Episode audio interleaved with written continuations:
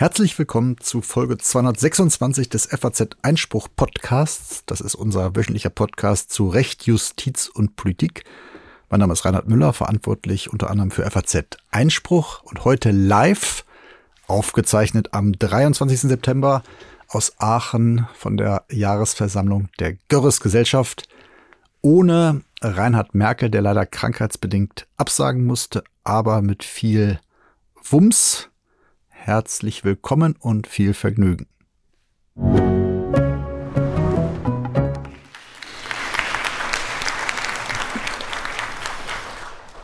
Herzlich willkommen zur 266. Folge des FAZ Einspruch Podcasts, unseres wöchentlichen Podcasts für Recht, Politik und Justiz. Mein Name ist Reinhard Müller, ich bin verantwortlicher Redakteur bei der FAZ für Zeitgeschehen, Staat und Recht und eben FAZ Einspruch, unser jüngstes Produkt mit dem jüngsten Publikum und dem weiblichsten Publikum. Deswegen sind wir heute auf der Jahrestagung der Görres-Gesellschaft passgenau, zielgerichtet und haben das Thema ähm, Frieden durch oder gegen Völkerrecht, brandaktuell. Und ich begrüße auch unseren bewährten Host, wie der Lateiner sagt, Stefan Klenner, meinen Kollegen. Ja, hallo Herr Müller und wir äh, begrüßen natürlich vor allem zwei Gäste in alphabetischer Reihenfolge. Einmal Katharina Barley, sie ist ähm, Volljuristin, frühere Bundesjustizministerin und Vizepräsidentin des Europäischen Parlaments. Hallo Frau Barley, schön, dass Sie da sind. Vielen Dank.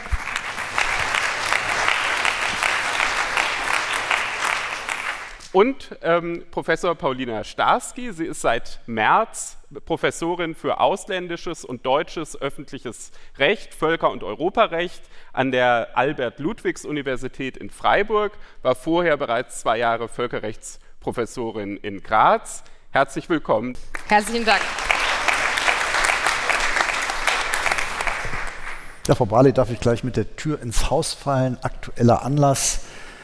Putin hat Teilmobil gemacht. 100.000 Russen sind aufgerufen, an die Waffen zu ziehen, zu den Waffen zu greifen. Viele machen sich auch in andere Richtungen auf. Soll Deutschland, soll die Europäische Union diesen Männern Asyl gewähren? Also wir haben Vorschriften für das Asylrecht und die finden da auch Anwendung. Ich glaube, das ist mal eine ganz, äh, eine ganz grundsätzliche Feststellung. Wir sind ein Rechtsstaat und da gilt auch für diese Menschen das das Recht. Die Frage ist, war ja jetzt erstmal auch, ob wir Visa weiterhin ausstellen. Ähm, und ich finde, auch da ist eine vernünftige Lösung gefunden worden, zu sagen, der äh, vereinfachte Zugang zu den Visa, der wird ausgesetzt.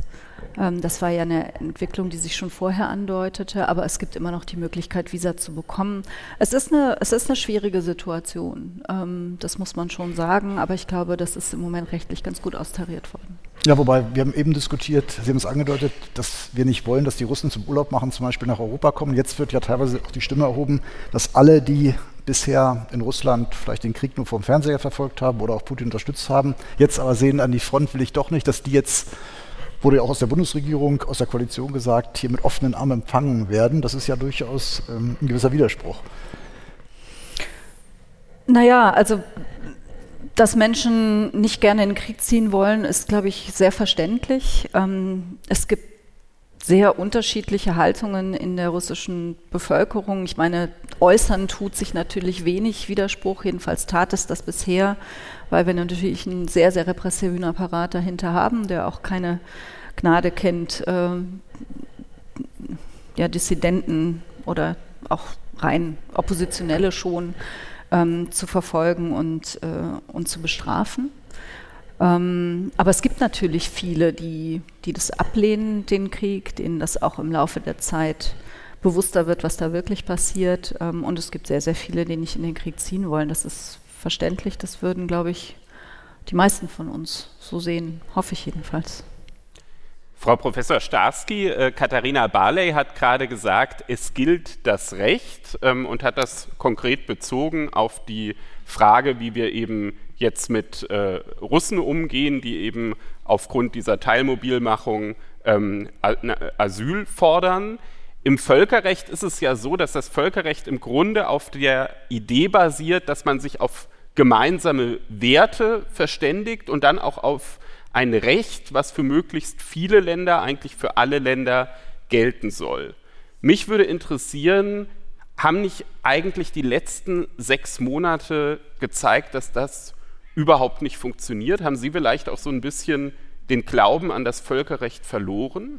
Ja, das ist äh, natürlich eine Kardinalfrage, die Sie jetzt hier stellen. Und da gibt es, glaube ich, mehrere Zugangspunkte, wie man das hier beantworten kann. Also das eine ist natürlich, ähm, wenn wir uns die Reaktion anschauen im Hinblick auf die Aggression der Russischen Föderation gegen die Ukraine, hatten wir natürlich die Situation, dass eine, die Sicherheitsratsresolution verhindert wurde durch die Ausübung des Vetorechts der Russischen Föderation. Das war nicht anders zu erwarten.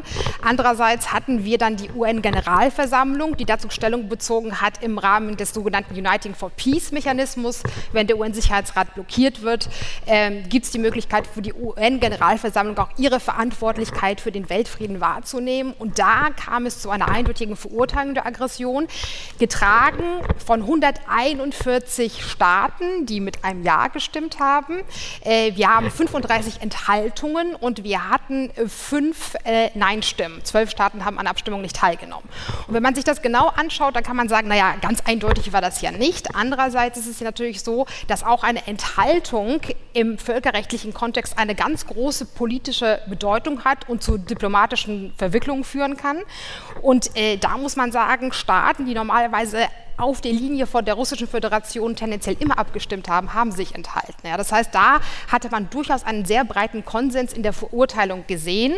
Äh, die Nein-Stimmen, das waren natürlich die, äh, die üblichen äh, Verdächtigen, ähm, Russland auf der einen Seite, ähm, Weißrussland, Nordkorea, Syrien und Eritrea. Das waren die fünf Nein-Stimmen. Und da muss man sagen, da er hat hatte ich den Glauben nicht verloren, äh, als ich das gesehen habe an das Völkerrecht. Gleichwohl müssen wir uns die Frage stellen, ähm, dass wir etwas auch in einer gewissen Blase gelebt haben, wobei man sagen muss, dass wir natürlich unterschiedliche Zugänge zum Völkerrecht haben. Wir haben eine ganz große Strömung einer chinesischen Völkerrechtslehre, dann haben wir eine russische Völkerrechtslehre und das sind Sachen, die auch in der Wissenschaft immer wieder gesehen wurden, aber ich glaube, die politische Virulenz wurde vielleicht jetzt nicht in der Bedeutung so wahrgenommen, wie sie tatsächlich ist und das, die, die traurige Kulmination ist natürlich die Aggression Aggression dann gegen die Ukraine geworden.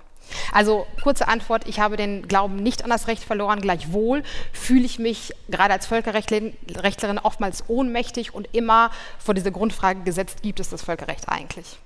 Ja, und ich fand es gerade auch interessant, dass Sie gesagt haben, ähm, wir haben auch ein bisschen als Völkerrechtswissenschaft auch in einer Blase gelebt. Frau Barley, hat die Politik auch in einer Blase gelebt und wenn ja, wie lange?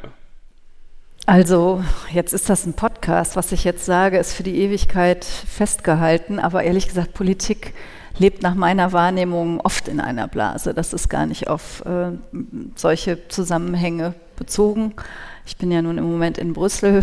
Da ist es so, dass wir 36 Sitzungswochen haben. Wir kommen also quasi nicht raus aus Brüssel bzw. Straßburg. Da ist es quasi schon institutionell angelegt, dass wir in einer Bla äh, Bubble-Blase leben.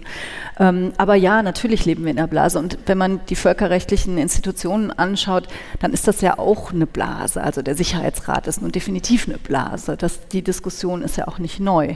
Die Zusammensetzung des, des Sicherheitsrates ist alles andere als repräsentativ für die Welt und ähm, stößt an Grenzen dadurch, dass eben noch diese bipolare Welt abgebildet ist, die es so ja nicht mehr gibt. Wir haben inzwischen eine multipolare Welt und dieser Krieg führt dazu, dass es noch viel multipolarer wird. Ähm, und äh, deswegen ja, wir haben, wir haben definitiv in einer Blase gelebt. Das ist nicht dasselbe wie Fehlentscheidungen zu machen, das ist auch gemacht worden, aber eine Blase haben wir sicherlich, ja. Haben Sie denn den Eindruck, dass es noch das alte Recht im Sinne von Karl Schmidt gibt? Sie haben ja die Sicherheitsratmitglieder angesprochen, Großraumrecht sozusagen. Jede Großmacht hat das Recht, in ihrem Hinterhof für Ordnung zu sorgen. Russland beruft sich ja auch ganz gern auf das Vorbild Kosovo, ähm, Kosovo-Krieg der NATO und ähm, hat eben auch bei der Krim sagen können, womöglich, ja gut, äh, es wurde zwar kritisiert, aber im Grunde hat auch keiner was gemacht. Und man lässt sozusagen zu, wie vielleicht auch bei amerikanischen Interventionen, Panama, Grenada, dass die Großmächte letztlich in ihrem Hinterhof für Ordnung sorgen können, auch mit Gewalt. Ich glaube, diese Zeiten sind vorbei. Ähm, Na gut. Ich, ja, ich hoffe, genau. also auch jetzt, also ich meine jetzt, weil ähm, die Diskussion, die ist ja auch nicht ganz neu, die war ja immer wieder um die Mitgliedschaft in der EU, die Mitgliedschaft in der NATO, hat im Grunde genommen Moskau ein, ein Vetorecht dagegen. Also politisch diskutieren wir das ja schon sehr lange. Gibt es, das wird ja auch heute noch von, von Teilen vertreten, ich glaube auch von Herrn Merkel, deswegen ist es sehr schade, dass er nicht da sein kann. Ähm, dass, dass man also einen Fehler gemacht hat, indem man zu sehr in die Machtsphäre von Russland vorgedrungen ist. Ähm, ich habe das immer anders gesehen. Das sind freie Staaten, das sind unabhängige Staaten und die haben das Recht, das selbst zu entscheiden. Natürlich kann man dann diplomatisch ähm, bestimmte ja, Verfahren wählen, man kann Dinge schneller oder langsamer machen, man kann sie, man kann einbinden, aber der Fakt, dass unabhängige Staaten selbst entscheiden können, sollen, müssen, dürfen, ähm, ist, ist nicht von der Hand zu weisen. Und ich hoffe, dass dieser Krieg, der so furchtbar ist, ähm, dann wenigstens den Effekt hat, dass das jetzt jedem klar ist und auch nicht nur in diesem Zusammenhang so gesehen wird, sondern generell. Aber Frau Starsky, es gibt ja auch anerkanntermaßen das Recht eines jeden Staates auf Schutz der eigenen Staatsangehörigkeit im Ausland, also auch in einem souveränen Nachbarstaat. Und das ist ja auch so ein Argumentationsmuster, Ostukraine, Krim, da hat der Merkel ja sogar gesagt, das ist im Grunde russisch, oder Helmut Schmidt hat es auch gesagt, die haben ja auch ein Scheinreferendum abgehalten, aber immerhin, klar, da sind auch viele Russen oder russisch Sprechende. Aber der Schutz eigener Staatsangehöriger ähm, oder eben die Bedrohung von bestimmten Menschen durch die Mehrheitsgesellschaft, das war ja auch ein Sujet im Kosovo, also eine unterdrückte Minderheit und dann greift man ein, um die zu schützen. Ist das unter Umständen höher stehend als die Souveränität? Mhm.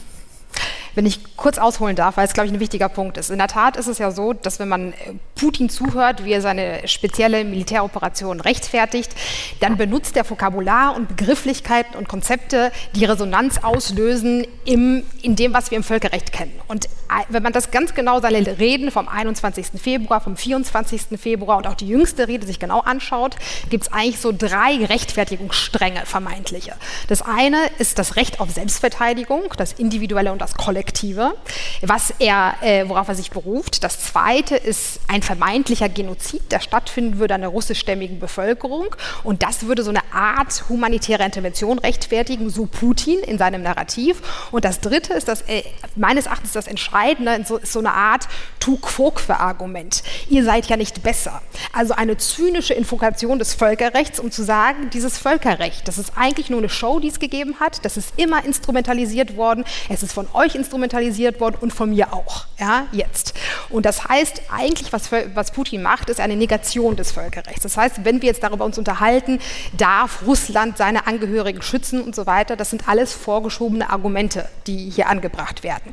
Gleichwohl ist es wichtig, bei diesem Tukfokwa-Argument, und Kosovo hatten Sie ja erwähnt, ähm, dass natürlich der Westen illegal gehandelt hat in vielen Konstellationen. Ja, Putin erwähnt nicht nur Kosovo, auch den Irakkrieg, ähm, er erwähnt ja Syrien und Libyen. Das sind so diese vier Beispielsfälle, mit denen er argumentiert. Und diese Illegalitäten, die in den Konstellationen da gewesen sind, die, die, die sind, die sind, ähm, die sind gegeben, die sind gegeben, äh, die sind aber auch sozusagen von Teilen der, Gemeinschaft auch verurteilt worden und die muss man klar benennen. Gleichwohl ist das natürlich kein Rechtfertigungsnarrativ, was jetzt die Aggression gegen die Ukraine völkerrechtlich legitimieren würde. Ja? Äh, und äh, das ist eine ganz entscheidende, ein ganz entscheidender Punkt und ähm, das, äh, also zum einen, es gibt keinerlei Hinweise darauf, dass ein Genozid an der russischstämmigen Bevölkerung stattgefunden hat, weder in der Krim noch in den, in den sogenannten Separatistenrepubliken. Das ist das Erste. Das Zweite ähm, ist, dass es natürlich eine übliche russische Strategie gewesen ist, mit der sogenannten Passportisation, ja, erstmal russische Staatsangehörigkeit zu verleihen und dann zu schützen. Und es ist, da, um bei dem Anfang zu bleiben, das Gewaltverbot ist sozusagen das, die Kardinalregel des Völkerrechts, die nur ganz eng umrissene Ausnahmen zulässt. Das ist zum einen das Selbstverteidigungsrecht, zum anderen ist es eine ähm, Autorisierung durch den UN-Sicherheitsrat. Aber ganz und kurz, beide, er, und beide Punkte sind nicht gegeben. Aber ja? wenn er völkerrechtliche Topoi bedient, dann ist das ja keine Negation. Also wenn er sagen würde, so sagen ja auch manche, die Ukraine hat kein Recht zu existieren, das ist was anderes. Aber wenn ich versuche, oder wenn ich Selbstverteidigungsrecht ins Spiel bringe, Völkermord mich berufe auf Praxis, ist es ja eigentlich keine Negation, sondern man kann dann darüber streiten, trifft das zu, wenn wir es subsumieren, aber es ist ja eigentlich ein, ein Berufen auf anerkannte westliche Begriffe. Mhm. Das ist ein interessanter Punkt, über den ich mir auch lange Gedanken mache. Ja? Kann man nicht eigentlich sagen, naja, zumindest beruft er sich ja auf das Völkerrecht. Ja? Er könnte auch sagen, er könnte genauso, was Sie angedeutet haben, mit Schmidt argumentieren und sagen, ich, mein Gegenkonzept ist quasi Großräume, geopolitische Großräume. Das ist das Gegenkonzept zu einem gewaltverbotszentrierten Völkerrecht. Das schlage ich vor und danach richte ich mich. Ja? Und dann können wir darüber verhandeln, ob wir auf dieser Basis weiterkommen. Das macht er ja nicht, sondern er beruft sich auf das Völkerrecht. Da kann man einerseits sagen, naja, das bestätigt doch eigentlich die Existenz des Völkerrechts, dass wir Russland also noch nicht verloren haben, sondern dass wir diskutieren müssen über die Auslegung von bestimmten Rechtfertigungstatbeständen. Nun ist das, was vorgetragen wird, so weit von dem rechtlich Vertretbaren. Also im Völkerrecht, mein ähm, äh, guter Kollege, den Sie auch sehr gut kennen, Christian Marxen, hat ja darüber habilitiert, ne, sich Gedanken gemacht über unterschiedliche Formen von Völkerrechtsbrüchen. Und da gibt es Grausphären, über die man diskutieren kann, und dann gibt es diese Hard Cases der Illegalität. Ja? Und die sind in dem Fall gegeben. Und dann kommt ja noch diese dritte Ebene, die immer hinterhergeschoben wird ja, ich weiß, dass es eigentlich nicht so ist, aber ihr habt es ja auch so gemacht. Ja? Und darin sehe ich eigentlich die Negation des Völkerrechts, nämlich dass ähm, eigentlich sie sich zynisch lustig machen über dieses System und sozusagen dem Westen den Spiegel vorführen, aber gleichzeitig ihn negieren. Deswegen habe ich nach langem Überlegen letztendlich bin ich zum Schluss gekommen, das, was er da macht, ist uns eigentlich zu zeigen, das Völkerrecht ist sozusagen kein System, das Macht einhegt, sondern es ist ein Instrument zur Machterhaltung, so denn sie in die eigenen Interessen hineinpasst. Das ist ein Verständnis von Recht und das ist für mich die Negation von Recht, weil das ist sozusagen das Grundfestum von Recht wird dadurch beseitigt. Frau Professor Starsky hat jetzt so ein bisschen die einzelnen völkerrechtlichen Argumentationsmuster auch von Putin auseinandergenommen, hat auch dargelegt, ähm, dass das, was er so vertritt, auch dann jenseits oft des, äh, des überhaupt Diskutierbaren ist, obwohl er eben be bekannte Muster auch immer wieder bedient. Aber ähm, es gibt auf der anderen Seite natürlich schon Punkte, ähm, die auch von, von Völkerrechtlern angesprochen werden. Auch das hatten Sie gesagt, die eben im, im diskutierbaren äh, Rahmen sind. Unsere Stammhörer haben es schon gemerkt. Reinhard Merkel ist heute leider nicht da, aus gesundheitlichen Gründen verhindert. Frau Barley hatte das eben ähm, auch schon gesagt. Und er vertritt zum Beispiel die Ansicht, eigentlich sei ähm, Deutschland durch die Waffenlieferung oder zumindest der Westen ähm, schon längst Kriegspartei geworden. Ähm, die Frage geht gleich auch an die Völkerrechtlerin, aber ich würde vorher gerne von der, von der Politikerin wissen, ist Deutschland jetzt mal das Rechtliche außen vor gelassen, nicht zumindest in politischer Hinsicht eigentlich längst Kriegspartei? Also, wir sind nicht unparteiisch. Wir, sind, wir, haben eine, wir haben uns positioniert. Und zwar sehr klar. Wir haben gesagt, wer aus unserer Sicht Aggressor ist und wer aus unserer Sicht Überfallener ist. Und das ist auch nötig in der Politik.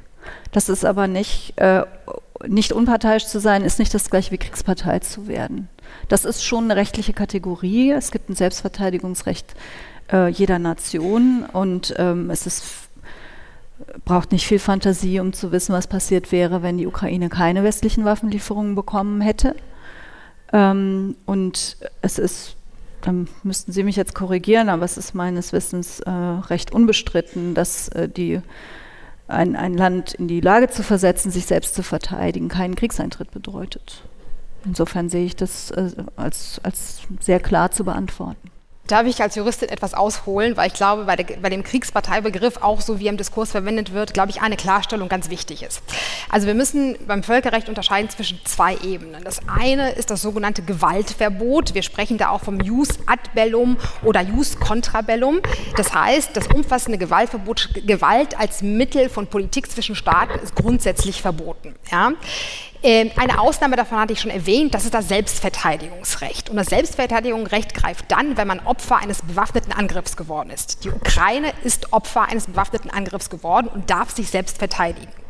Das Selbstverteidigungsrecht des Artikel 51 der UN-Charta umfasst auch das Recht auf kollektive Selbstverteidigung. Ja? Das heißt, alle Staaten dürfen der Ukraine völkerrechtlich zu Hilfe eilen und dürfen, ich sage nicht, dass es politisch so opportun ist, dass wir das tun sollen, aber alle Staaten dürfen Gewalt gegen die russische Föderation anwenden zur Abwehr des Angriffs gegen die Ukraine. Das ist sozusagen die Wertung des Völkerrechts. Das dürfen wir tun. So, jetzt ist die zweite Ebene. Wir haben aber nicht nur dieses Jus contra bellum, sondern wir haben auch das sogenannte humanitäre Völkerrecht. Und da wird die Kriegspartei relevant. Was ist nur das humanitäre Völkerrecht? Das humanitäre Völkerrecht ist ein Rechtsregime, das davon ausgeht, Kriege passieren zwischen Staaten. Die dürfen nicht passieren, denn das verbietet das Gewaltverbot. Aber das ist Realität, die passieren. Und wenn es diesen Krieg gibt, dann enthält sich das humanitäre Völkerrecht der der Bewertung, wer ist jetzt Aggressor und wer ist Opfer, sondern sagt, wir müssen ein Mindestmaß an Humanität für die Opfer dieses bewaffneten Konflikts sicherstellen. Und das ist das humanitäre Völkerrecht. Und das humanitäre Völkerrecht in den vier Genfer Konventionen, in Zusatzprotokollen, das bindet, ähm, wenn wir jetzt im internationalen bewaffneten Konflikt sind, und das sind wir im Verhältnis der Ukraine zum, äh, zur russischen Föderation, das bindet die Kriegsparteien. Und da wird also der, der Begriff der Kriegsparteien Kriegspartei relevant. Und jetzt ist also die Frage, ab welcher Grenze wird man Kriegspartei im Sinne des humanitären Völkerrechts, wo dann spezifische humanitär-völkerrechtliche Pflichten und Rechte greifen würden. Und dieser, diese Schwelle ist in den Genfer Konventionen und im ersten Zusatzprotokoll nicht eindeutig bestimmt. Da haben wir keine Vorschrift, wo wir sagen können, das findet da statt. Was aber, und da ist jetzt auch gerade eine hervorragende äh, Dissertation, wird erscheinen von Herrn Wendker, den Sie auch schon mal zu Besuch gehabt haben, der das sich ganz genau angeschaut hat. Was wir sagen können, es gibt einen gewissen Maßstab, dass wir ansetzen müssen beim Schaden des Gegners und all die Handlungen, die unmittelbar kausal verbunden sind mit dem Schaden bei dem Gegner ohne Zäsuren, da kann man sagen, da ist so diese Ebene einer Beteiligung an Feindseligkeiten, wo wir sagen können, da ist tatsächlich der Kriegsparteistatus gegeben. Und das Gros der Völkerrechtler würde sagen, Waffenlieferungen an sich ohne eine operative Beteiligung an konkreten Operationen militärischer Natur überschreitet diese Schwelle noch nicht. Das war das, was Frau Bali angedeutet hat. Also die Waffenlieferung an sich als solche losgelöst von operationeller Kontrolle und Beteiligung überschreitet diese Grenze nicht. Also wenn jetzt die konkret die Frage wäre, reicht die Waffenlieferung, würde ich sagen, nein, sie reicht nicht.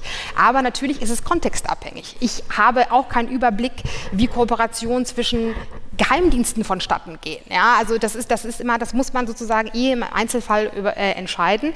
Aber derzeit, wenn wir basierend auf nur Waffenlieferung ähm, abstellen würden, wäre auch meine Position zu sagen, das ist noch kein Kriegsparteistatus. So sauber das jetzt juristisch definiert war, so schwierig ist das, in die politische Debatte zu überführen und besondere Probleme, wenn ich das so sagen darf, gibt es in der SPD, wenn man sich die. Das bestreite ich. Das wird immer gerne bei uns besonders hochgekocht, aber hören Sie sich mal Herrn Kretschmer an oder ähm, äh, verschiedene andere äh, aber dann, Vertreterinnen dann und Vertreter zusammen, anderer Parteien. Frau Barley, dann gucken wir uns zusammen die Unterzeichner des offenen Briefs an Olaf Scholz gegen Waffenlieferungen an und zählen die Parteibücher. Dann glaube ich, haben wir doch einen ziemlich klaren Befund, oder? Das, äh, die Übung habe ich noch nicht unternommen, muss ich sagen. Aber es ist interessant, es ist ja interessant auch, dass auf die Frage, soll die Ukraine den Krieg gewinnen, auch die Verteidigungsministerin, äh, also man kann die 20 Mal fragen, äh, der immer rumeiert und das Wort nicht im Mund nehmen will, aber das ist vielleicht ein Seitenaspekt. Aber man kann sich ja fragen, auch Frau Starski, nehmen wir mal an, also nach der Definition ist Deutschland, weil es nur Waffen liefert und ausbildet, aber nicht direkt schießt, keine Kriegspartei. Wenn man aber sagt zugleich, dass die Ukraine fundamentale Grundsätze des Völkerrechts bricht, man ihr auch zur Hilfe eilen könnte. Man könnte doch auch fragen, muss man ihr vielleicht zur Hilfe eilen? Also es wurde ja auch im Kosovo-Krieg gesagt, jetzt ist, mhm. äh, hier haben ja auch einige schon einen Völkermordvorwurf erhoben, es gibt praktisch eine Pflicht, auch sogar wenn keine Sicherheitsratsresolution zum Eingreifen legitimiert, es gibt eine Pflicht zu helfen. Also, ähm, Artikel, wenn wir jetzt auf das Selbstverteidigungsrecht rekurrieren würden, Artikel 51 der UN-Charta äh, gibt die Möglichkeit. Ja? Also es gibt ein, ein Recht auf kollektive Selbstverteidigung. Die Entscheidung darüber, ob sie geübt wird, liegt aber wird zurückgeworfen sozusagen an die Staaten. Also das ist eine Ermessensentscheidung, die zu treffen ist. Ja? Ähm, äh, in der Tat wird diese Diskussion ja geführt zu einer möglichen Pflicht zur Intervention. Und diese Pflicht zur Intervention, das ist das Konzept auch der humanitären Intervention, äh, das man hier bemühen könnte, ähm, das wird insbesondere dann diskutiert, wenn es um ein Genozid geht. Ja, ähm, wenn wir sozusagen diese Stufe überschritten haben, dann ist das äh, die Frage, ob sozusagen die internationale Gemeinschaft handeln muss. Und die Frage stellt sich ja dann, wenn der UN-Sicherheitsrat blockiert ist, was er ja sein wird, durch das russische Veto zumindest, ja, dann stehen wir ja vor der Frage, okay, wir haben das Organ, das, dem das Gewaltmonopol zukommt, das kann nicht handeln, was passiert dann? Ja, die UN-Generalversammlung kann vielleicht tätig werden, aber die, deren Resolution und ähm, äh, Deklaration wirkt nicht autorisierend. Da haben wir ein Problem. Und da in der Tat kommt, gibt es dieses Konzept einer Responsibility to Protect diskutiert wird, dass wenn ein Staat versagt oder ein Staat ähm, seine eigenen Angehörigen beispielsweise ich wende jetzt das Wort abmetzelt, ja, dass dann aus gewissen zwingenden Normen des Völkerrechts, wie so zu, äh, zum Beispiel der Kern des, der Menschenrechte, das Völkermordverbot, ja, dass daraus eine Pflicht der internationalen Gemeinschaft resultieren könnte, einzugreifen und nun ist es so, dass wenn wir uns anschauen, was hat eigentlich die Staatengemeinschaft dazu gesagt, dann ist es so, dass Völkerrecht basiert auf völkerrechtlichen Verträgen, aber auch insbesondere auf Völkergewohnheitsrecht. Das heißt, das ist insofern etwas schwer zu begreifen, aber es basiert auf einer Staatenpraxis, die getragen wird von einer Rechtsüberzeugung. Und daraus können auch Rechtsnormen entstehen. Und ganz zentral bei dieser Frage eines Recht auf Eingreifen oder einer Pflicht zu eingreifen ist das World Summit Outcome Document von 2005, was von sehr vielen Staaten getragen übertragen wurde und auf das auf diese Responsibility to Protect oder eine Pflicht zum Eingreifen auch eingegangen ist und gesagt hat, die internationale Gemeinschaft handelt, aber nur durch den UN-Sicherheitsrat. Also man hält an diesem Gremium fest nach wie vor dem das Gewaltmonopol zugewiesen wird. Also sozusagen eine Pflicht auf Eingreifen, das wird von einigen Völkerrechtlern diskutiert, aber eine solche kann sich sozusagen die Legelate, also auf dem gesetzten Recht, nicht äh, herleiten. Aber Frau Balli, nochmal zu diesem Punkt ähm, Unterstützung. Man kann ja den beiden auch verstehen, Herrn Scholz, keiner will den Dritten Weltkrieg, keiner will, dass Deutschland da reingezogen wird, aber man hat schon den Eindruck, die Ukraine bekommt zum Leben zu wenig, zum Sterben zu viel. Ähm, also man will ja auch nach der Rhetorik Seite an Seite und wird niemals anerkannt, aber man scheut sich sozusagen, selbst bei den Waffenlieferungen, die ja dann auch nach der Definition keinen entscheidenden Unterschied machen, ob ich jetzt Flugzeuge, moderne Kampfpanzer oder eben äh, Fahrradhelme liefere. Ähm, also man könnte ja sagen, ich mache mehr, um eben dieses Grauen dort zu beenden, auf der Ebene unterhalb der Kriegspartei. Werdung. Ja, würden Sie dafür plädieren? Also Flugzeuge, ja. Kampfpanzer? Also nein, also äh, jetzt machen wir mal, äh, das ist so schön, dass ich jetzt dazu komme, gleich mehrere Legenden aufzuräumen. Also fünf Seiten umfassen die Waffenlieferungen Deutschlands an die Ukraine. Fünf Seiten. Wenn Sie sich, ich weiß nicht, ob sich irgendjemand die Mühe mal gemacht hat, sich das mal anzuschauen. Also das ist wirklich eine absolute Legende, zu sagen, Deutschland würde keine, also zu wenig Waffen liefern. Es geht ja im Moment gerade um die Panzer. Und was die Regierung gesagt hat, ich glaube, alle Parteien in der Regierung gesagt haben, ähm, ist, dass man keine Alleingänge machen wird. Ich glaube, das ist vor dem historischen Erbe, das wir haben, auch vernünftig. Also, dass jetzt nicht Deutschland quasi die Speerspitze der Bewegung ist, in diesem Sinne nur hier fast wörtlich zu nehmen. Nicht die USA, nicht Frankreich, nicht äh, UK. Bisher hat niemand westliche Kampfpanzer geliefert. Auch Deutschland nicht. Aber davon abgesehen finden Sie, ich glaube, so ziemlich alles, was man liefern kann auf dieser Liste. Wenn man jetzt noch berücksichtigt, dass wir nicht so eine hochgerüstete Armee haben, aber Führungsmacht sein wollen. Bitte? Führungsmacht sein wollen, sagt Frau Lambrecht. Deutschland ist Führungsmacht. Ja, aber das ist doch nie so, also Gott sei Dank, nicht so gemeint, dass wir jetzt militärisch ähm, diejenigen sein wollen, die, äh, die die größte und, äh, und, und modernste Armee hat. Also wenn Sie sich unsere Bundeswehr mal angucken, da ist erstmal ziemlich viel Nachholbedarf, damit wir überhaupt auf einen, auf einen Stand kommen, der, der satisfaktionsfähig ist, um im, in dem Jargon zu bleiben. Ähm, aber was Deutschland ja zum Beispiel tut, ist, ist, ist, dieser Ringtausch. Den gibt es schon, ich glaube, mit drei Staaten. Mit dem vierten ähm, wird es jetzt laufen, dass also ähm, Länder ähm, Panzer osteuropäischer Herstellung an die Ukraine liefern und dafür modernes Gerät, das sind gar nicht unbedingt auch wiederum Panzer, sondern das ist zum Teil auch anderes Gerät, von Deutschland geliefert bekommen, um deren, also damit die nicht den, die ganzen Lasten alleine tragen müssen. Das ist im Gang, das passiert. Also ich finde diese Diskussion immer so ein bisschen schräg. Ähm, das mag sein, dass da am Anfang kommunikativ ein paar Sachen nicht so wahnsinnig geschickt gehandelt worden sind. Die Helme sind ja inzwischen so ein Running Gag, aber wenn Sie sich mal angucken, was Sie da, was, wie groß inzwischen die Liste ist an Gütern, ähm, die geliefert werden und wo auch die Ukraine selbst sagt, wie wichtig das für sie ist. Diese Mehrfachraketenwerfer zum Beispiel sind eine extrem, eine extrem wichtige Waffe, diese, diese Haubitzen. Ich bin jetzt keine Militärexpertin, aber man wird ja leider inzwischen zu einer. Das kommt ja alles von Deutschland. Und es ist nicht so, dass wir von diesen modernsten Geräten unbegrenzt viele irgendwo rumstehen hätten. Also im Rahmen der Möglichkeiten, die Deutschland hat, ähm, liefert Deutschland ausgesprochen viel. Aber wie ist das dann mit der Führungsmacht gemeint? Sie haben jetzt gesagt, Führungsmacht ist nicht ähm, militärisch gemeint, ähm, zum Glück, aber ähm, wie ist es dann gemeint? Also wie, wie Moment, kann man das, das habe ich so nicht gesagt. Ich habe gesagt, es ist nicht so gemeint, dass wir jetzt die größte und modernste ähm, Armee auf dem Kontinent oder gar weltweit anstreben. Also militärisch ist es natürlich so, so, gemeint, dass wir uns zumindest mal in den Stand versetzen, ähm, mit anderen Ländern auf Augenhöhe zu diskutieren und auch zu operieren.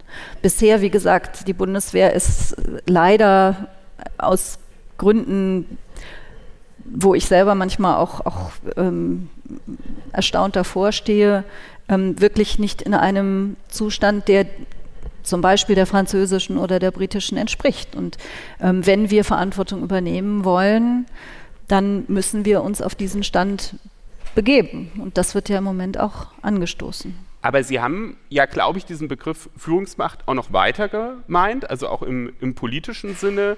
Können Sie das nochmal erklären? Also was, was macht jetzt Deutschland als politische Führungsmacht in dieser Zeit aus im Vergleich zu anderen Ländern? Ja, ich habe es eben ja schon mal angedeutet. Ich denke, dass es einen großen Reformbedarf gibt äh, in der Ordnung der Welt. Ähm, ich glaube nicht, dass auf die Dauer diese Konstellation die bestimmte Teile der Welt faktisch fast ausschließt und, und die ja immer noch so ein koloniales Erbe auch sind, ähm, dass wir mit, diesem, mit diesen Konstellationen der Zukunft gerecht werden können und dort zum Beispiel eine Vorreiterrolle zu spielen, also ähm, für diese Reformen einzutreten, und zwar nicht nur im eigenen Sinne, dass Deutschland einen ständigen Rat im, im, im äh, einen ständigen Sitz im, im Sicherheitsrat fordert, sondern ähm, wirklich politisch auch darauf hinzuwirken, dass diese Institution ähm, reformiert wird. Ähm, das Gleiche gilt für, für Krisenprävention, für Entwicklungszusammenarbeit, für Handelspolitik. Man muss auch, ich bin ja nun der, auf der europäischen Ebene unterwegs, also wir müssen auch sehen, dass wir, dass wir in der Handelspolitik ja, die Briten sagen, to place your money where the mouth is. Also, äh, dass wir wirklich unseren Ansprüchen da auch gerecht werden und nicht nur egoistisch unterwegs sind, sondern, ähm, sondern wirklich auch stärker die Interessen ähm, dieser Länder in den Blick nehmen, weil sonst erstens wir die Grundlagen nicht schaffen können für ein friedlicheres Leben dort, aber auf der anderen Seite wir natürlich auch ähm, den, den Wertewettbewerb mit, mit Ländern wie China ähm, verlieren werden. Ich kann mich erinnern, in der Zeit, als ich noch ähm, an der Uni in Marburg gearbeitet habe, da gab es ja, wo, wo, Sie auch studiert haben, da gab es ja schon ähm, auch Diskussionen, braucht Deutschland einen, einen ständigen ähm, äh, Sitz im UN-Sicherheitsrat, muss man nicht diese Weltordnung auch von dem, vom kolonialen Erbe lösen. Und ich erinnere mich, ein Student hat ähm, damals gefragt in der Veranstaltung, und ich fand das erst total irgendwie unerhört, müsste man nicht eigentlich dann die äh, UNO auflösen und komplett neu gründen? Da war ich erstmal total erschrocken. Ähm, als ich jetzt ähm, Herrn Lavrov äh, bei seinem Auftritt in der Generalversammlung gesehen habe, habe ich mich an diese Frage wieder erinnert, wenn er da nur, nur kommt, um seinen Redebeitrag zu machen, dann wieder abdampft. Ähm, also ich meine, man, man wird doch diese Reform mit Russland nie auf die Reihe bekommen. Ne? Die werden das immer blockieren. Müsste man das ganze Ding dann nicht eigentlich neu aufsetzen? Tja, das ist eine parallele Diskussion, wie wir sie derzeit bei der EU mit dem Einstimmigkeitsprinzip haben, ein bisschen. Auch da werden wir das nur ändern können mit einem einstimmigen Beschluss, wo sich manche immer gegen wehren werden. Also ich glaube, es würde schon helfen, wenn wir, wenn wir an manchen Stellschrauben ähm, drehen würden. Das eine wäre eben ähm, den Sicherheitsrat ausgewogener zu gestalten, dass auch der afrikanische Kontinent, Südamerika, ähm, Asien dort besser ausgewogener vertreten sind. Ich persönlich würde auch nicht auf dem deutschen Sitz im Sicherheitsrat beharren. Ich fände einen europäischen oder vielleicht zwei europäische ähm, da sinnvoller. Ähm, dann gibt es ja die Überlegungen, zum Beispiel der Generalversammlung mehr Macht zu geben. Ähm, Frau Schaske hat es angesprochen, bisher sind die äh, Beschlüsse dort nicht verbindlich, aber es gibt ja jetzt den, den Ansatz eben beispielsweise zumindest eine ähm, Rechtfertigungspflicht für, für, Veto, für Vetos in der Generalversammlung ähm, herzustellen. In die Richtung könnte man sicherlich noch deutlich, deutlich mehr machen. Aber selbst Frankreich und Großbritannien sind ja nicht bereit, auf ihren Sitz zu verzichten, beziehungsweise ihn auszulösen, eingehen zu lassen in einen europäischen Sitz. Und das zeigt ja auch die Reform, also ohne den Sicherheitsrat gibt es ja auch keine Reform. Das ist ja sozusagen Status quo, ist ja zementiert im Grunde. Oder Frau Stassi, man könnte ja andererseits auch sagen, wenn man sich, also das hat auch mal ein Völkerrechtler gesagt, den Sie auch kennen, wenn man sich, ich glaube Georg Nolte war es, wenn man sich einen Sicherheitsrat bastelt, das war allerdings vor dem Krieg jetzt, aber ganz interessant, wenn man sich heute einen Sicherheitsrat basteln würde, äh, würden da nicht trotzdem vielleicht China und damals Russland, Amerika drin sein, weil wenn es jetzt wirklich ein globales Problem gibt, wer, wer es oder wer garantiert Sicherheit, also selbst wenn das auch manchmal Grenzen überschreitet, aber das fand ich ganz interessant. Was würden Sie sagen? Also ich meine, zum einen, es kann keine Reform eigentlich, sind nicht vorstellbar ohne Zustimmung mhm. eines Mitglieds, eines ständigen mhm. Mitglieds und zum anderen, genau, Ausgewogenheit, gut und schön, aber wer würde dem zustimmen oder wäre das sinnvoll?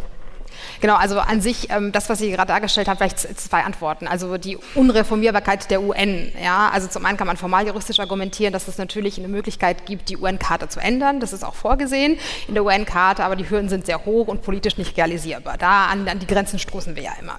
Das zweite ist zum UN-Sicherheitsrat. Ja, darüber, ich glaube, da äh, es ist immer die automatische Reaktion, was ist das überhaupt? Was ist diese Institution? Ständig dieses Veto, da, wenn man ihn braucht, handelt er nicht. Ja? Aber genau richtig, was Sie gesagt haben und was äh, Herr Nolt haben Sie, glaube glaube ich, erwähnt, auch ja wohl dargestellt hat. Ähm, der Sicherheitsrat in der Konstellation, wie er ist, mit den Vetomächten ist historisch betrachtet so etwas wie die Conditio sine qua non, also die Bedingung, ohne die es die UN so nicht geben würde. Ja. Und in der Tat ist die Erwägung gewesen, wenn Entscheidungen getroffen werden, die irgendwie eine Relevanz haben, insbesondere für Gewalt zwischen Staaten, eine Autorisierung von Intervention, ist ja eine Kompetenz des UN-Sicherheitsrates.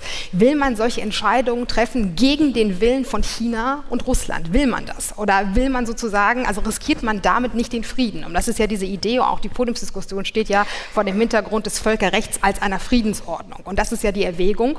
Und ähm, vielleicht nochmal zu dem, was Sie angedeutet haben, Herr Klerner, ja die Neugründung der UN ohne, oder einer Organisation ohne Russland. Ja, das ist natürlich die Aufgabe an, eines Universalismus. Ne? Dann würden wir ja sagen, wir müssen jetzt die, die, die internationale Ordnung aufteilen äh, in bestimmte Systeme. Die einen, ja, die, da läuft es nach unseren Regeln und dann haben wir halt eben Russland. Ja, aber dann ist, ist es die Aufgabe auch der Idee einer universellen Friedensordnung natürlich, ne? äh, die damit verbunden wäre. Und ähm, ich, ich ich persönlich, also das ist jetzt nicht kein rechtliches Argument, bin noch nicht bereit, gedanklich diesen Schritt zu gehen und habe die Hoffnung nicht verloren. Ja? Denn ähm, es ist ähm, die UN. Äh, leiden an einer gewissen Dysfunktion. Allerdings ist diese Dysfunktion auch in den politischen Realitäten der Welt so angelegt. Und ich glaube, das, was man sich immer sagen muss, das Völkerrecht erfüllt nur eine beschränkte Funktion. Es bringt nicht umfassende Gerechtigkeit. Es bringt nicht umfassenden Frieden. Es erfüllt eine gewisse Funktion, der es dienen möchte und ist auch eingeschränkt durch die politischen Realitäten. Aber da erfüllt es durchaus eine friedensfördernde Funktion, auch in den dysfunktionalen UN, wie sie bis jetzt gewesen, da gewesen sind. Und es würde ja auch nicht helfen, wenn man sie auflösen würde und neu gründen. Denn wir haben ja, also dann, wenn wir sie dann so gründen würden, wie wir vier uns das hier jetzt wahrscheinlich vorstellen, dann würden eben andere Teile einfach sagen, da wollen wir nicht mitmachen. Das sehen wir ja beim Internationalen Strafgerichtshof, eine super Idee. Aber die, die es am nötigsten hätten, sind nicht dabei auf der europäischen Ebene. Es ist jetzt alles immer eine Nummer weniger, weniger kriegerisch, aber die Europäische Staatsanwaltschaft, die Länder, wo das am nötigsten ist, die machen halt nicht mit. Also äh, auflösen und neu gründen wäre keine Lösung. Aber ist es nicht so, dass wir eigentlich uns schon längst von diesem Uni universalen Anspruch verabschiedet haben? Also es ist doch so, wenn wir, ich meine, gehen wir ruhig ein paar Ebenen tiefer. Ne? Sie, Sie haben jetzt immer wieder auch ähm, Europa Europa-Vergleiche angebracht. Wenn wir uns einfach jetzt nochmal angucken, ähm, die, die Rechtsprechung des Europäischen Gerichtshofs für Menschenrechte. Ne? Ähm, wenn man da schaut, wie werden zum Beispiel die, die Urteile, wenn es um den, um den Familienbegriff äh, geht, ähm, ausgelegt.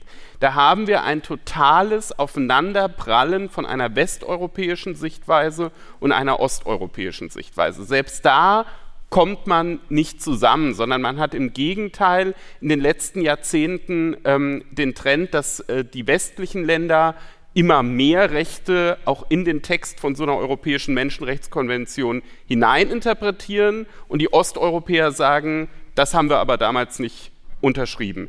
Wenn wir es nicht mehr auf dem Level hinbekommen, wie, wieso, ähm, also ist es dann nicht irgendwann dann doch, und da sind wir am Anfang der Diskussion, wo Sie gesagt haben, wir sind in der Blase, blasen wir dann die Blase nicht erst so richtig auf? Mhm. ähm, ja, äh, zunächst einmal zum ersten Punkt vielleicht, also wir haben der Ausgangspunkt von Universalismus war ja auch eigentlich die, am Ausgangspunkt die Aggression gegen die Ukraine.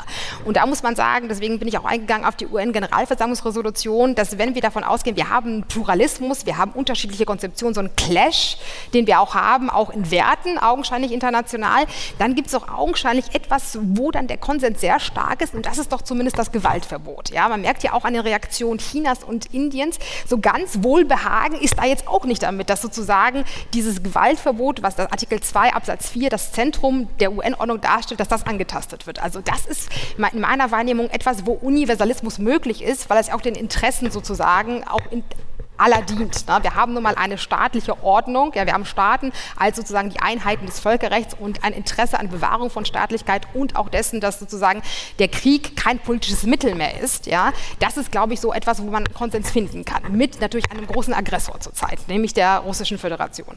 Jetzt diese zweite Ebene, ja, da haben Sie erwähnt, da gibt es ja unterschiedliche Perspektiven. In der Tat muss man sagen, dass viele internationale Menschenrechtspakte ja auch so quasi universellen Status erreicht haben, formal, ne? also völkerrechtlich haben ja alle, äh, viele Staaten äh, sind Unterzeichnerstaaten und haben auch Ratifikationen durchgeführt. Das ist auf der formellen Ebene, aber inhaltlich kommt es zu diesen Auseinandersetzungen. Und in der Tat ist es so, dass ähm, Völkerrecht ähm, natürlich notwendigerweise dadurch, dass wir halt eben auch eine Pluralität von Staaten haben, einen gewissen Pluralismus zulässt. Aber ein Rechtssystem funktioniert ja nur so, indem es Pluralismus auch äh, sozusagen steuert und ähm, eine, dem Ganzen eine gewisse Struktur vorgibt. Ja? Und ich glaube letztendlich, dass, es, dass wir uns uns alle vollkommen einig sind, auf einer Linie liegen werden, das wird nicht erreicht werden können, schon auch realpolitisch nicht. Aber ich glaube doch, dass es sozusagen ein Korsett geben kann, das universeller Natur ist und diese, diese Konflikte, die in dem Pluralismus entstehen, managt. Ja, so, dass wir noch miteinander zurechtkommen. Und ich glaube, dass das möglich ist. Darf ich da, darf ich da nur noch ganz kurz einhaken, weil mir das ein sehr wichtiges Thema ist. Ähm, Sie haben das so intoniert, dass das ja eigentlich ein, ein, ein nicht so ja, ein, Themenfeld ist, äh, wo man wo man so gar nicht zueinander kommt und, und das ist aus meiner Sicht nur oberflächlich betrachtet so. Also das ist wirklich ein Themenfeld, was politisch aufgeblasen wird, um in dem, in dem äh, Bild zu bleiben. Ähm, wenn Sie mal in die Bevölkerung schauen, sieht das oft sehr, sehr anders aus. Also wenn Sie sich, das ist jetzt nicht Osteuropa, aber wenn Sie sich Irland nochmal vor Augen führen, wo eigentlich alle dachten, im Leben werden die nicht der, weder der, dem Schwangerschaftsabbruch noch der Ehe für alle zustimmen. Ähm, wenn Sie dann die Leute fragen, sieht es am Ende ganz anders aus. In meiner Fraktion in, im Europaparlament sitzt ähm, ein, ein homosexueller polnischer Politiker, der war äh, immerhin Bürgermeister einer mittelgroßen Stadt und der lebt sehr offen homosexuell. Ähm, der wurde von, ich weiß gar nicht wie vielen, ich glaube 25.000 Einwohner oder sowas, der wurde von den Leuten da gewählt und ähm, das ist ein Feld, was ähm, bewusst total hochgejazzt wird, ähm, um eine, eine Emotionalisierung, eine Politisierung äh, zu erzeugen. Deswegen finde ich, dass das als Beispiel dafür, wie weit wir auseinander liegen, gar nicht so gut geeignet ist. Wenn man diese bewusste Emotionalisierung, Polarisierung mal beiseite lässt und sich sonst anschaut, worauf können wir uns eigentlich einigen, dann glaube ich, sind wir uns ähm, doch schon in vielen Bereichen sehr, sehr nah auf. Also es gibt viele Punkte, auf die wir uns, uns einigen. Man kann ja auch sagen, dass die Proteste im Iran und auch in Russland jetzt auch ein Zeichen dafür sind, dass es doch so einen Universalismus gibt. Also sie berufen sich ja letztlich auch auf ursprüngliche Freiheitsrechte, die auch in der EMRK oder den Menschenrechtspakten verankert sind. Aber wir wollen nicht zu sehr in der Blase bleiben und freuen uns auf Ihre Fragen, Zwischenrufe, Anmerkungen. Bitte schön. Ja, äh, vielen herzlichen Dank. Ich kann Sie jetzt zwar nicht sehen, aber jetzt Thomas Heinemann ist mein Name. Ich äh, bin aus Bonn. Ich habe folgende Frage. Ich gehe mal ganz an den Anfang. Wir hätten eigentlich sehen können, was in der Ukraine passiert. Und ähm, wenn man Syrien sich anguckt, wenn man vor allen Dingen die Krim-Okkupation sich anguckt, man hätte es sehen können. Ähm, die Aufmarschpläne waren, glaube ich, mindestens zwei Wochen vorher als solche erkennbar. Sie wurden auch kommuniziert in den Nachrichten und so, äh, und trotzdem ist nichts passiert. Ähm, ich weiß nicht, Frau Bali, ob Sie eben mit der Blase eventuell gemeint haben, dass das irgendwie nicht zur Kenntnis genommen wurde. Das wäre meine erste Frage. Warum ist nach der Krim eigentlich nichts passiert? Hätte man da nicht irgendein Signal setzen können, selbst wenn man das hätte akzeptieren wollen, bis hierhin und nicht weiter? Die gleiche Frage geht an Herrn Müller und Herrn Klenner. Wo war eigentlich die Presse? Äh, ich habe immer nur so ein Gemurmel gehört, sowas tut man nicht, so jetzt mal etwas salopp gesagt. Mm, und wir hoffen jetzt mal, dass es damit zu Ende ist. Also wo war die Presse? Und ähm, das ist eine Frage, die ich an, an Sie drei hätte. Ich habe noch eine zweite Frage an Frau Starski und zwar also eine juristische Frage. Wie ist das denn eigentlich jetzt nochmal, wenn äh, Deutschland sagt, also russische Wehrpflichtige, die nicht, nicht eingezogen werden wollen, können nach Deutschland kommen. Wäre das dann eine Frage des Asylrechts oder, oder wie wird das begründet? Vielen Dank. Ja, gerne. Also das war eine Blase, die über die politische Welt schon deutlich hinausging, würde ich sagen. Also relativ kurz vor ähm, der Invasion äh, fand die Münchner Sicherheitskonferenz statt und die weit, weit überwiegende Mehrheit dort hat gesagt, äh, der, der macht das nicht. Also da, da Putin marschiert nicht in der Ukraine ein. Also auch in dieser sehr erlauchten äh, Runde gab es da eine Fehleinschätzung. Nach der Krim ähm, gab es schon Konsequenzen, also diplomatische Konsequenzen. Da wurde Russland ja zu vielen Formaten nicht mehr hinzugebeten. Äh, es gab Sanktionen, äh, solange das Minsker Abkommen nicht vollständig umgesetzt ähm, würde. Aber ich glaube, das eigentliche Versäumnis war, dass man nicht wirklich hingehört hat. Also ähm, meine polnischen und baltischen Kollegen ähm, haben das damals schon gesagt, aber ich glaube, noch wichtiger ist, dass man zuhört, was diese Menschen in ihrem eigenen Land sagen. Und ich, das tun wir jetzt mehr. Also was passiert in deren Medien, was passiert in deren Reden bei sich zu Hause, nicht in der UN-Vollversammlung oder sonst wo, sondern, sondern gegenüber ihren ähm, Landsleuten, gegenüber den Leuten, von denen sie gewählt werden sollen. Und wenn man da lange zurückguckt, da kann man schon sehr, sehr viel leider finden, was ähm, darauf hingedeutet hat, was jetzt passiert ist und auch auf diese, diese ähm, diese Argumentation, den Ukrainern eigentlich ihre, ihre ähm, ihre Identität, ihre, ihre Kultur auch ähm, vollständig abzusprechen. Da würde man im Nachhinein leider auch fündig werden.